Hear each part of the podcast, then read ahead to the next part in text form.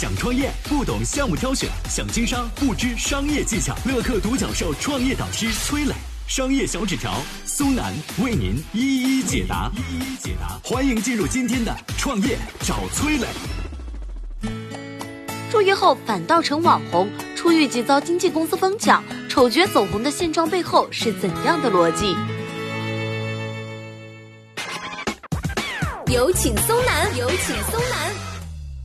四月十八号，广西射冲乡镇的监狱门口，数十辆豪华跑车把监狱大门堵的是水泄不通。这些开豪车的人呢，大多是网红经纪公司的老板，他们焦急地等待着，直到一个小个子的男人出现在门口，这些老板们一哄而上，把这个人团团围住啊。这个小个子男人叫做周立奇，他不是什么明星，也不是什么大佬，相反，周立奇二零一六年因为偷电瓶车被判入狱四年零六个月。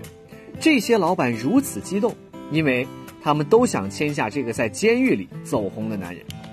周立奇的走红纯属意外。四年前接受电视台采访的时候呢，一只手被铐在栏杆上的他，不仅没有表现出悔过自新的意思，反而近似天真的对着镜头说：“打工是不可能打工的，这辈子都不可能打工的。”这一段采访视频一播出啊，在网上引起了不小的波动。周立奇一本正经的真情流露啊，却意外的契合了普通上班族的痛点。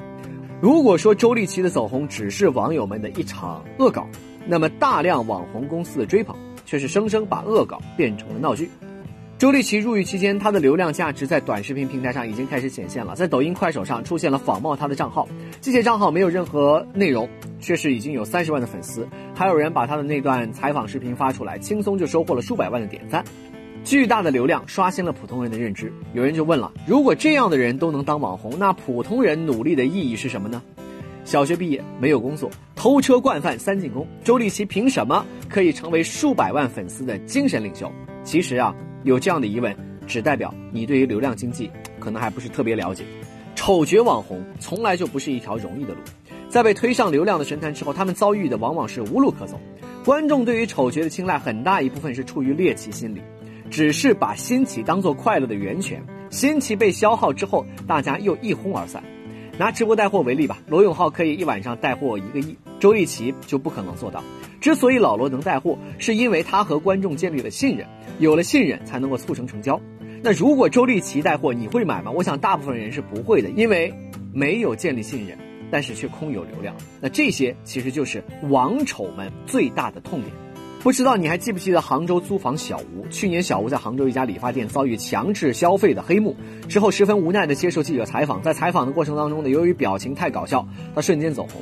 网友们亲切的称小吴为发际线男孩。此后啊，什么品牌商、综艺节目就纷纷的找上门了，小吴几乎从网红就要进化成明星了。但是后来被网友爆出骚扰粉丝，小吴的口碑直接崩塌。那大家也都发现，这就是个除了。表情特别，压根没有半毛钱优点的奇葩，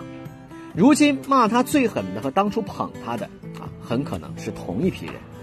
每一个被推到流量风口浪尖的普通人都试图左右浪花的方向，但是潮水退去，大部分人才无力的发现，所谓的流量幻想不过是春秋梦一场，而梦醒之后的无路可走，才是这个世界上最痛苦也最真实的事情。